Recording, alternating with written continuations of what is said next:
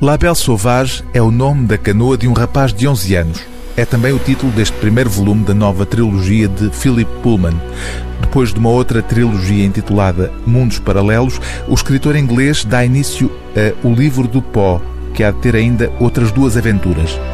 Quem leu Os Reinos do Norte, A Torre dos Anjos e O Telescópio de Âmbar vai reconhecer o universo fantástico de Philip Pullman num mundo paralelo em que a história seguiu um rumo diferente daquele que conhecemos.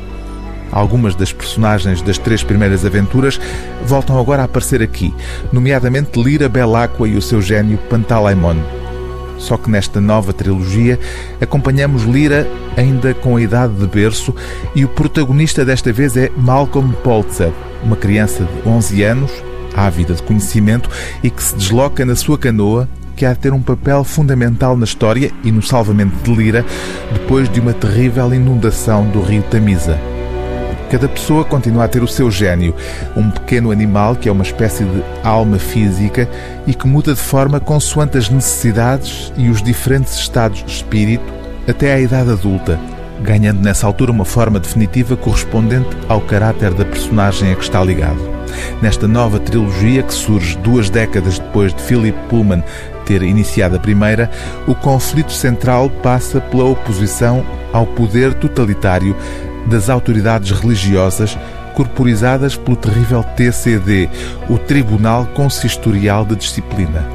E o objetivo do TCD é capturar Lira, a bebê que os leitores dos livros anteriores sabem já que virá a ter no futuro um papel determinante nestes mundos paralelos de Philip Pullman. Malcolm tinha muita dificuldade em ver para onde se dirigiam.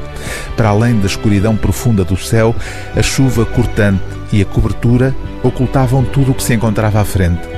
Acrescia ainda o efeito do vento que varria a cobertura, fazendo a canoa saltar de forma imprevisível para a direita ou para a esquerda, o que mais contribuía para impedir Malcolm de conseguir fixar a vista, fosse no que fosse, mesmo que pudesse ver.